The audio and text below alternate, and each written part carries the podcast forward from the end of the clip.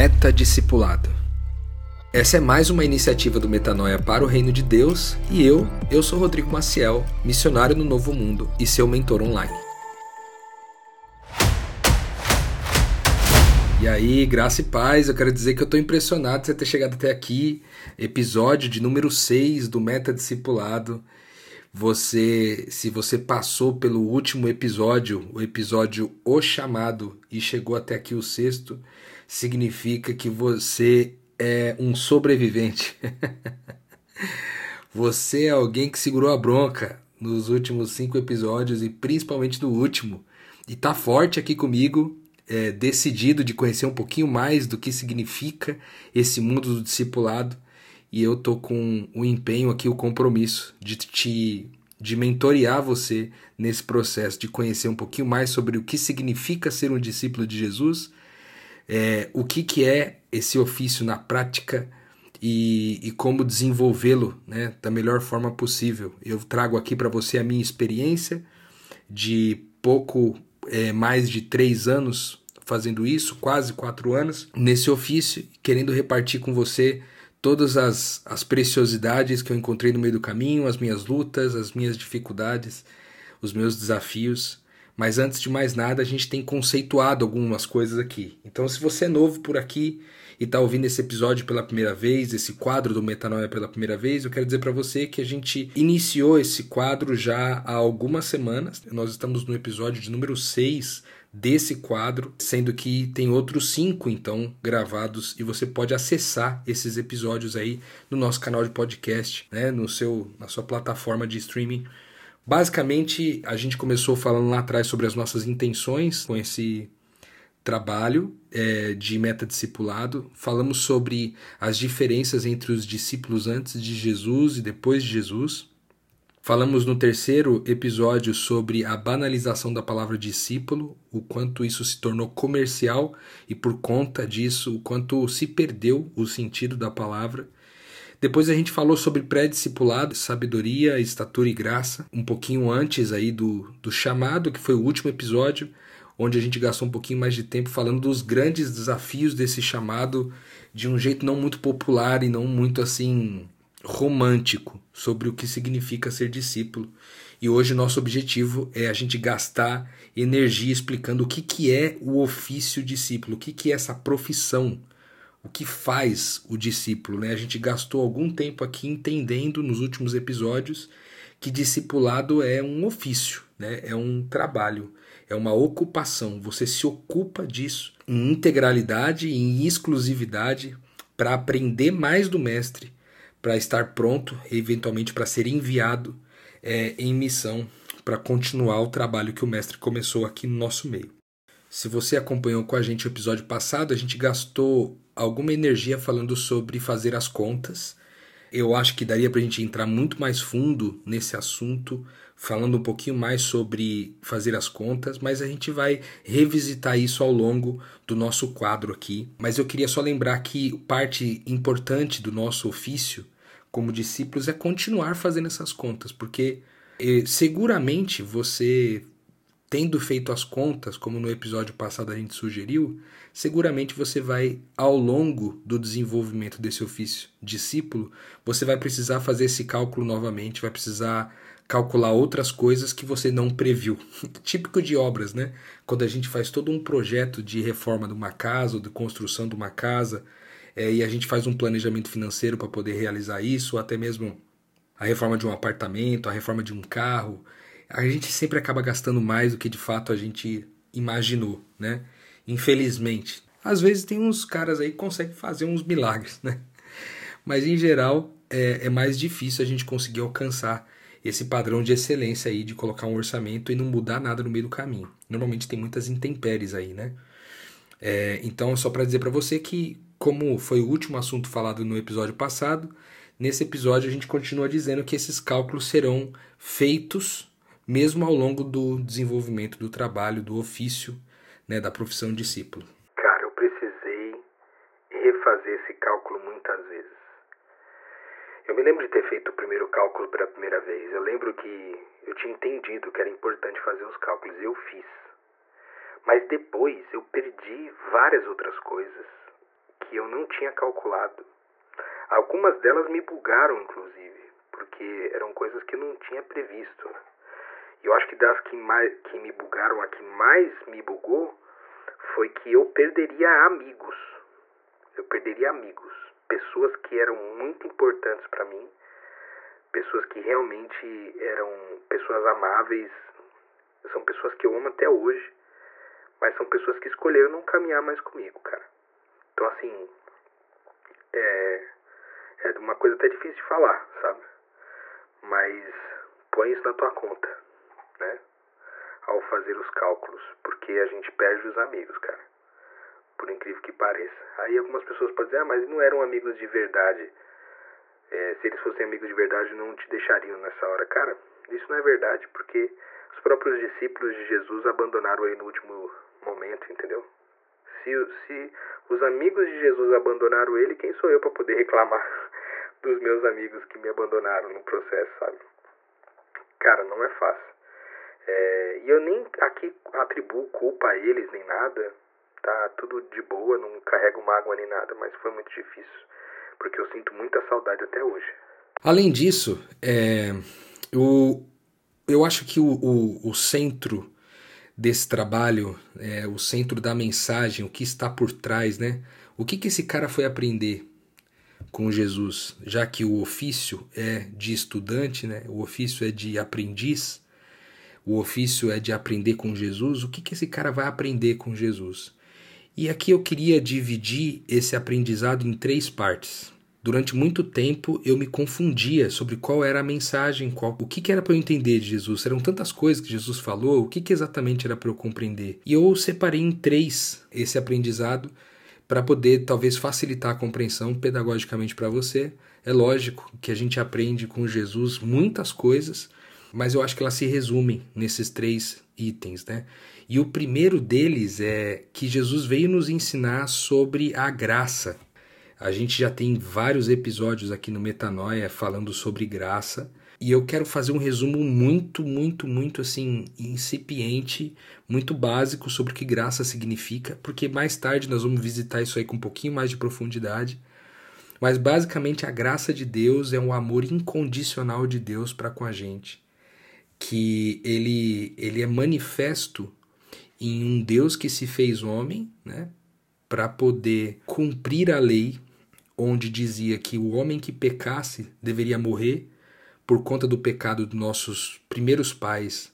Todos nós estávamos condenados à morte, porque esse pecado se alastrou por toda a humanidade, ninguém conseguiu cumprir a lei, e por conta disso a gente ficou em vias de ser condenado e morto, por conta de que uma vez que a gente vive no pecado, uma vez que a gente vive não escolhendo a bondade, a gente escolhe essa distância, essa separação de Deus, né? Havia esse abismo entre nós e Deus por conta disso, por conta do erro dos nossos primeiros pais.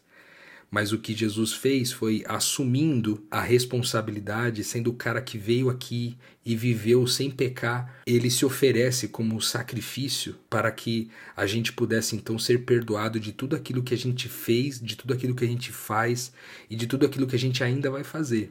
Entretanto, essa mensagem ela fica solta com base numa cosmovisão, ela fica solta se ela não vier acompanhada de uma ressignificação da vida, de uma transformação do entendimento. Porque quando Jesus vem e ele morre e se sacrifica, cumpre a lei, morrendo no nosso lugar, e garantindo para a gente vida eterna, garantindo para a gente entrar na vida e poder ser geradores de vida como Ele, assim como as Escrituras dizem, né, que nós não somos mais alma vivente, mas espírito vivificante, ou seja, nós somos doadores de vida a partir de Jesus. Então existe essa segunda dimensão da graça, que é a graça através de mim. Não somente a graça para mim, mas é a graça através de mim. Isso também é parte importante da mensagem que os discípulos vão aprender com Jesus nesse período. Então, parte importante desse ofício é compreender essa segunda face da primeira parte da mensagem, que é a graça de Deus. Então, a graça de Deus para mim, ou seja, a certeza de que eu sou um pecador de 24 horas por dia, 7 dias por semana, mas também a certeza de que eu fui perdoado de tudo que eu fiz, de tudo que eu faço e de tudo que eu ainda vou fazer, né? E a libertação que envolve isso para mim, mas também através de mim. Essa mesma graça que Deus escolheu aplicar para mim e para todos os meus irmãos, eu escolho aplicar para meu irmão também, de forma que eu me torno alguém perdoador, eu me torno alguém que não vive em torno de, de cobrar e de exigir o desempenho de ninguém. Afinal de contas, Deus não exigiu desempenho de mim, então também não vou exigir desempenho de ninguém. Só que Dentro desse pacotinho chamado graça existe um zilhão de coisas que a gente vai gastar mais tempo sobre isso em algum momento aqui. Cara, a mensagem da graça foi assim revolucionária da minha vida, entendeu? Porque eu passei muitos anos da minha vida acreditando saber o que a graça significava. E hoje, sendo bem sincero, eu não acho que é um conhecimento simples infelizmente a, a, gente acha né, que é, é, porque o Jesus foi simples na forma dele explicar, todo mundo entendia. E isso não é verdade, velho, porque é, o próprio Jesus falava que ele falava em parábolas para a galera não entender. É, ele falava de um jeito, ele falava como se fossem códigos para aqueles que quisessem ficar depois perguntassem e aprofundassem um pouco mais. A pedagogia de Jesus falava um pouco disso né, do quanto ele valorizava aqueles que buscavam o conhecimento. Não é tão simples. Compreender a graça de Deus não é simples, cara. E, e em nome de Jesus eu falo isso, porque assim, eu acredito sinceramente que a graça de Deus ele é a semente desse processo inteiro. Você você dá um salto significativo na sua caminhada com Deus quando você compreende esse princípio eterno chamado graça. E eu vou dizer, eu rodei em muitas denominações cristãs nesses anos todos e eu asseguro para vocês que a maioria das pessoas por com quem eu cruzei, a maioria das denominações que eu, que eu visitei, que eu frequentei, eles não sabem o que a graça de Deus significa na prática, porque sempre tem um mal entendido, sabe? Sempre tem. A segunda parte da mensagem que os discípulos vão aprender é sobre identidade. Eles vão conhecer em Jesus uma nova identidade. Eu citei aqui essa história da gente ser espírito vivificante, espíritos geradores de vida. A gente vai entender com Jesus que nós somos filhos de Deus, que Ele é nosso irmão mais velho, né? Senhor das nossas vidas, Ele é Deus, Ele é o próprio Deus, mas Ele veio comunicar essa identidade para nós, dizendo para a gente que esse era o plano original de Deus, que a gente fosse como Ele, né? como o próprio Deus, nós fôssemos a imagem e semelhança de Deus agora revelado na pessoa de Jesus, como que esse Deus invisível poderia ser manifestado de forma visível. E aí ele deixou para a gente uma referência de identidade.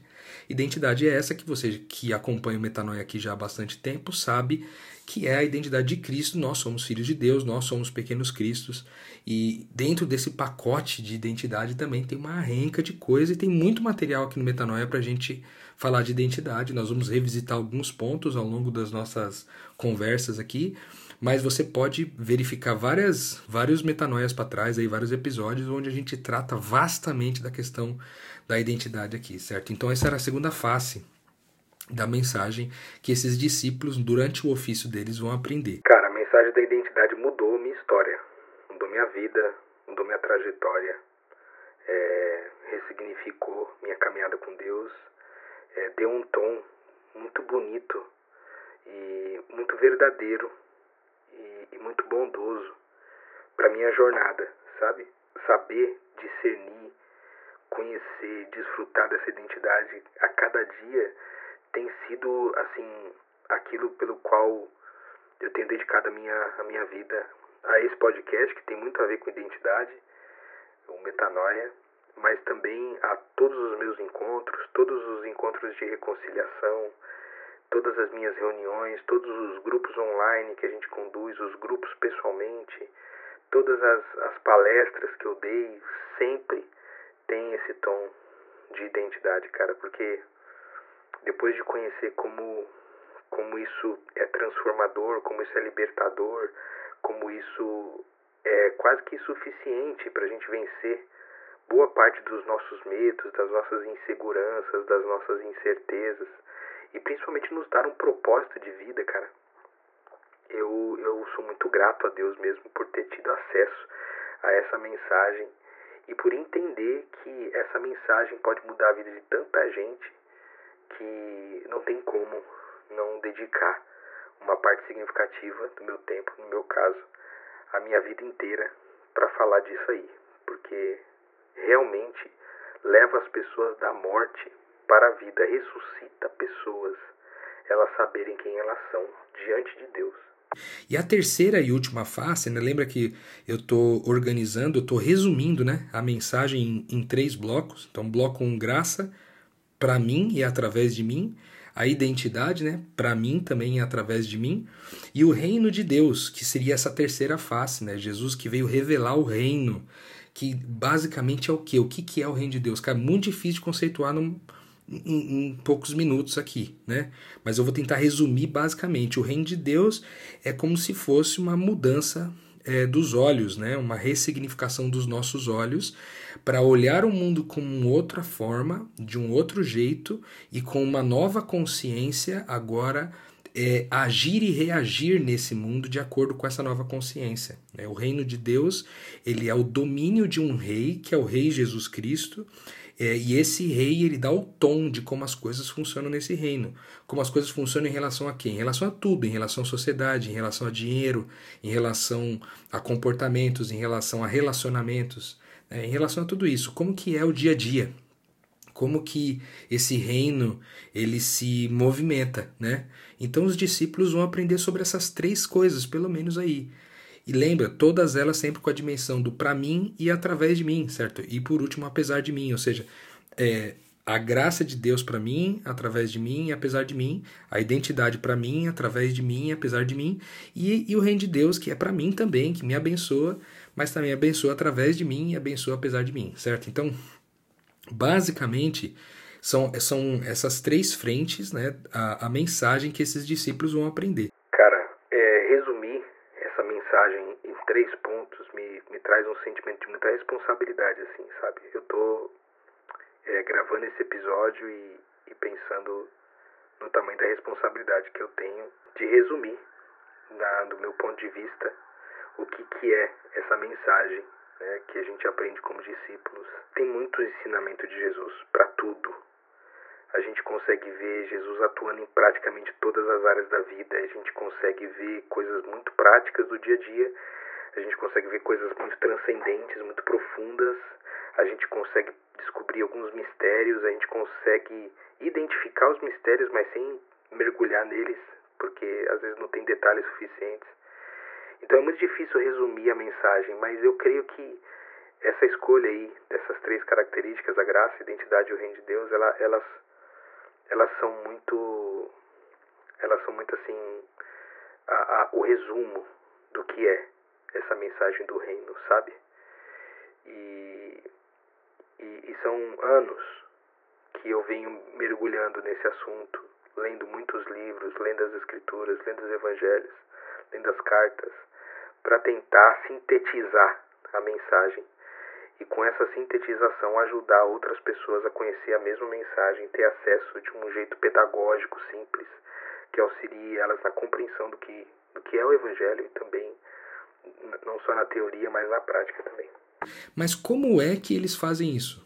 Como que é que esse aprendizado se dá na prática? Como que é o estilo Jesus de discipular esses caras? É, o que, que eles vão fazer, né? De que jeito é que esses discípulos vão aprendendo? Então, lembrando que é, lá atrás eu falei sobre a diferença entre os discípulos antes de Jesus e depois de Jesus, mas há também semelhanças, certo? Eu quero trazer algumas semelhanças entre o discipulado judeu anterior a Jesus e o discipulado depois de Jesus tem uma semelhança. E uma das semelhanças é que esses caras, eles eram conhecidos inclusive por impregnar a poeira do, do, do deserto, aquela areia subia e impregnava nas mantas, nas túnicas deles, é, de tanto que eles andavam na cola do mestre essa referência é muito importante para a gente, para a gente entender que é um processo de caminhada que nós vamos andar colado com Jesus. E como é que a gente vai fazer isso? Naquela época, eles tinham Jesus corpóreo, eles tinham Jesus pessoalmente fazendo esse trabalho com eles. E agora, como que é hoje? Hoje é através do Espírito Santo e através da família de Deus. É assim que a gente caminha como discípulos, né, no discipulado. Jesus subiu, ele disse: Se eu não for, não posso enviar o Consolador para vocês. Mas ele envia o Espírito Santo e empodera a família de Deus para poder viver como igreja essa missão né, de reconciliar as pessoas, que depois, mais tarde, vamos falar disso. Então, basicamente, eles caminham com Jesus. Eu acho que essa parte é importante de lembrar. Então, para poder conhecer aquela mensagem de graça, identidade e reino de Deus, eles vão caminhando com Jesus, acompanhando Jesus fazendo as coisas. Lembrando aqui aquela metodologia Shurrahi que eu citei no episódio passado, que é, no primeiro momento, eles só repetem o que o mestre fez, depois eles acabam é, é, questionando o mestre de como fazer determinadas coisas e talvez questionando os motivos, os porquês. E aí, por último, eles adotam ali um estilo onde o próprio Jesus falou que os discípulos dele fariam coisas maiores do que as que ele fez. Ou seja, há uma liberalidade, uma liberdade para os discípulos fazerem, inclusive, coisas diferentes das que o mestre fez.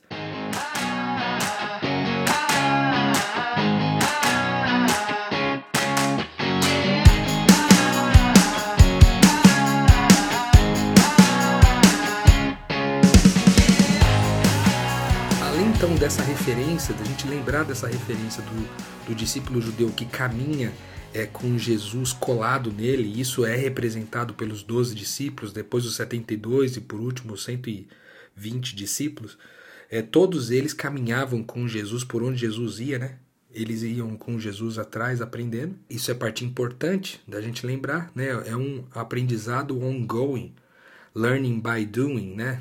Usando aqui os termos em inglês, que é um é um aprendizado que acontece no caminho, né? é um aprendizado feito por Jesus e é uma, uma, um aprendizado que a gente aprende fazendo. Uma segunda face dessa caminhada, desse, desse ofício, é que existe uma parte teórica disso daí. Jesus ele, ele ensina com palavras, né? ele ensina coisas, pensamentos, ele ensina formas de pensar. Ele, ele usa parábolas, ele usa histórias né, das escrituras. Ele usa parábolas do dia a dia, ele usa conhecimento, certo? Não é só uma questão prática, é uma coisa teórica também. Por que, que a teoria é importante? Por que, que Jesus só não ficou praticando as coisas sem falar nada? Por que, que ele falou? Por que, que ele comunicou com a boca, né? os, lá no, no Novo Testamento a gente vai encontrar um texto que diz que o evangelho é sobre querer, sobre crer e também sobre falar. Né? Porque ao falar exige, exige poder de Deus. A, a fala é muito importante no reino de Deus, porque a fala tem poder de criar. Né? Então, quando o mestre traz aqui a teoria das coisas, é, ele não está trazendo uma teoria assim do pessoal sentar e ficar anotando tão somente. Embora alguns dos discípulos anotaram, e graças a Deus, porque a gente tem conhecimento hoje disponível para nós por conta disso, é, mas esse conhecimento teórico ele foi apresentado por Jesus. Então tem teoria. Essa teoria se ampliou um pouco por conta da Bíblia, né, que foi um, um, um livro que foi montado por, um, por, uma, por um conselho. Né? Vocês conhecem bem a história da Bíblia, não vou falar sobre isso aqui. Mas essa Bíblia, esses livros foram reunidos, né, e, e, e, através dessa reunião de livros você tem as escrituras, você tem os evangelhos, você tem as cartas. E tudo isso hoje é utilizado ainda para dar, dar nutrição, dar, dar entendimento né? teórico para esse trabalho de discipulado. Porém, quero deixar claro uma coisa aqui. Eu, sinceramente, depois de quatro anos trabalhando com isso, eu não acredito que a Bíblia seja o único meio pelo qual Jesus discipula teoricamente as pessoas. Né? Eu acredito que existe muita sabedoria muito semelhante daquilo que Deus revelou nas Escrituras em outras culturas, em outras tradições que são muito semelhantes, né? Porque basicamente o que Jesus vem ensinar naquele negócio de graça, identidade e o reino de Deus, é, ele, ele revela do mesmo jeito em outras frentes. Então, em outras culturas, isso é largamente falado, tem até é, alguns trabalhos feitos de um Jesus que apareceu simultaneamente ali se não me engano, foi simultaneamente ou um pouquinho antes de Jesus de Nazaré, teve também o aparecimento de um Jesus na Índia, né?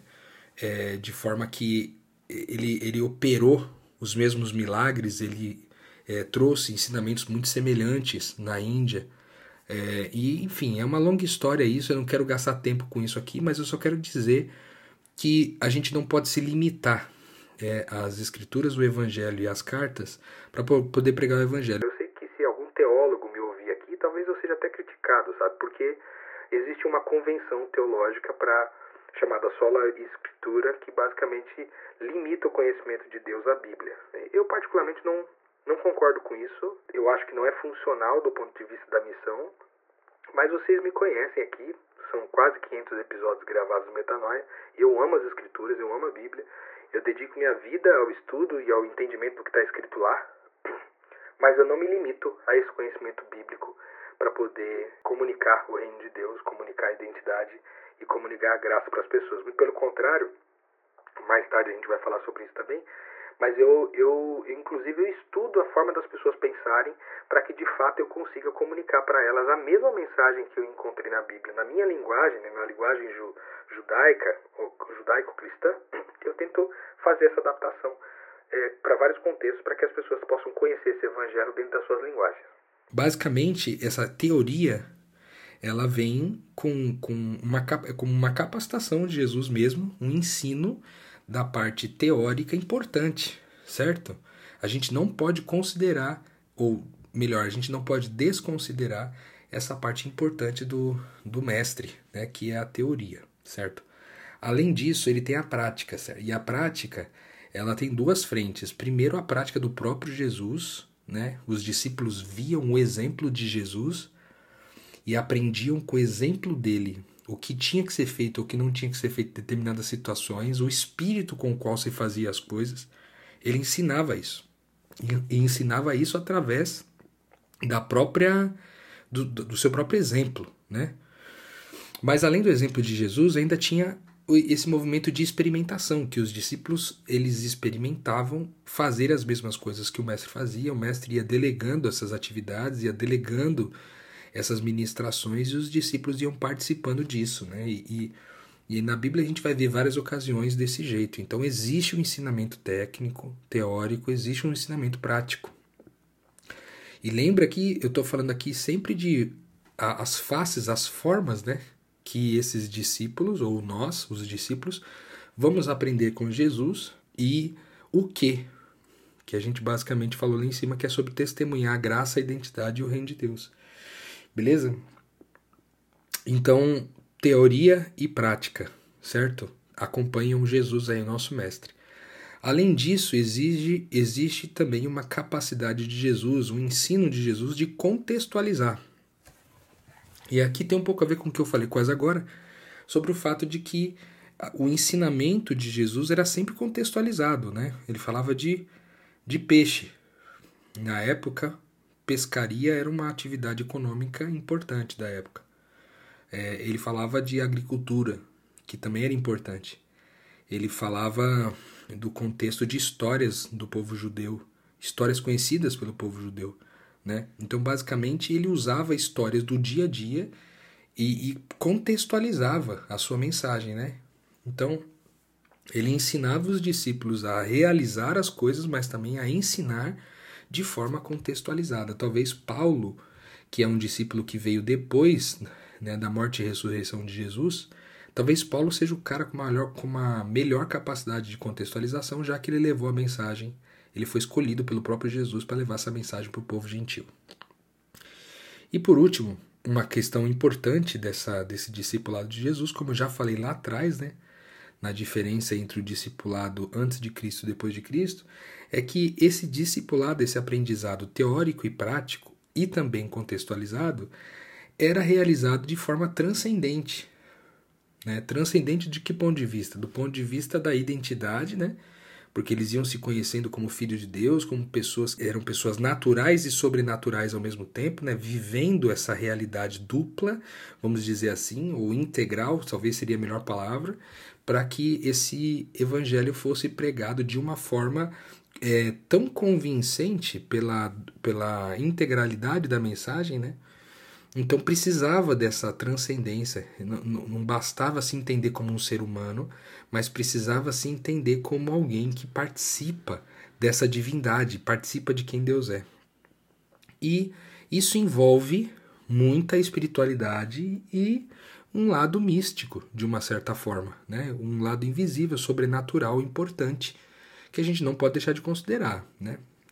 O judaísmo, por exemplo, existe é, no judaísmo algumas algumas linhas, algumas comunidades que são bem místicas, né? Já existiam antes de Jesus e existem até hoje, inclusive. E a gente a gente tem que olhar para o evangelho e entender que cara, o evangelho é muito místico. Tem os milagres de Jesus, o cara transforma água em vinho, o cara ressuscita pessoas, ele cura as pessoas, ele cura cego, ele cura leproso. Certo? Então, é, é um negócio místico, né? Se você olhar para a história do Velho Testamento, você vê N situações que são místicas, cara. Que é cobra que se transforma, pau que se transforma em cobra, é, o mar vermelho que se abre, rocha, é, água que sai da rocha e, meu, N, N situações que a gente poderia passar a vida contando coisas místicas que aconteceram no Velho Testamento. Então, se eu não, não considero a parte mística do cristianismo, eu acredito sinceramente né, que eu, eu não conheço integralmente, ou minimamente o Evangelho, eu diria. Porque o Evangelho, ele sim tem uma proposta mística muito forte, que já vem desde lá atrás e depois vem para frente, né, lá atrás no judaísmo, e depois mais para frente ele vem forte é, na questão dos evangelhos ali.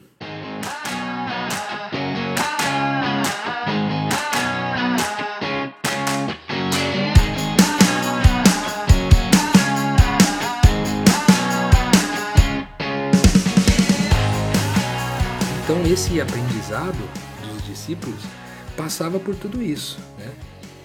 Passava pela teoria, passava pela prática, era andando, caminhando com Jesus que esses caras aprendiam. Eles aprendiam a contextualizar tanto as atitudes, né, as, as ministrações, como também a teoria. E por último, eles faziam isso de forma transcendente, como eu citei aqui por último certo? A gente poderia dizer, por último, caminhando aqui para o fim do nosso episódio, a gente poderia dizer também que algumas definições, algumas coisas importantes que vale a pena citar desse ofício. Né? Primeiro que é um ofício nobre. Nobre por quê? Porque é um ofício é, que você trabalha direto com o rei desse reino. Né?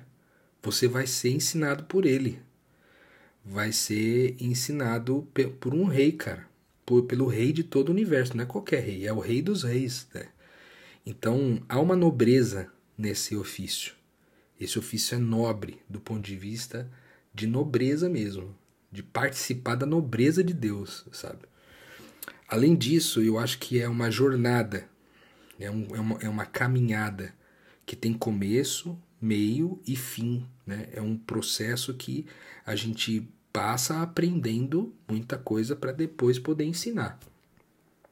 E aí, é, além disso, né, é, um, é um mandamento, né? É um mandamento da parte de Deus, porque ele disse: vão e façam. Façam discípulos de todas as nações, batize os caras e ajude eles, ensinando eles a, a guardar todas as coisas que eu ensinei para vocês. Então, é um mandamento da parte de Deus também. Seguramente a gente pode dizer que é uma alegria, né? É uma alegria participar, porque, cara, gera muita vida. Nós vamos aprender isso junto, por que, que gera tanta vida assim. E definitivamente é algo ilógico. Né? Não é lógico para os nossos dias, já não era lógico naquela, naquela época. Já não era lógico naquela época e também não é lógico hoje. Né? Basicamente é isso. É, além desse, dessas definições que nós falamos aqui, tem também o fato de que esses discípulos estavam sendo ensinados a também fazer outros discípulos, né? Então a caminhada de discipulado passava pela, pelo o treinamento de liderança, né? De como eles poderiam liderar pessoas para então transformar, ajudar essas pessoas, transformando essas pessoas em outros discípulos. O Abba, eu quero pedir sua companhia nesse momento nesse final de episódio, não somente para mim aqui, que eu sinto, sinto seu poder passar através de mim aqui, apesar de mim, Deus. Eu quero te pedir, Paizinho, visita nesse momento quem está ouvindo esse episódio. E foi tão corajoso. Eu creio, Pai, que foi tão corajoso vencer os primeiros episódios do Método Discipulado, estar aqui. Tem tanta coisa bonita, tanta coisa legal que está reservada, Senhor. Não por mim, mas por você, reservada para cada uma dessas pessoas que está ouvindo a gente nesse momento. E, e que tomou a decisão de seguir, de continuar aprendendo um pouquinho mais sobre o que, que é esse ofício, o que, que é essa profissão tão, tão nobre, Deus. Eu te peço em nome de Jesus, Pai, que você, com o seu Espírito agora, invada o, o coração, a mente, os órgãos, que, que seja o oxigênio, Senhor, esse oxigênio que flui no nosso sangue, que flui no nosso cérebro. Oh Deus, em nome de Jesus, visita essas pessoas através desse oxigênio, faça elas sentirem a sua presença nesse momento e, e acende as lâmpadas do entendimento, Pai.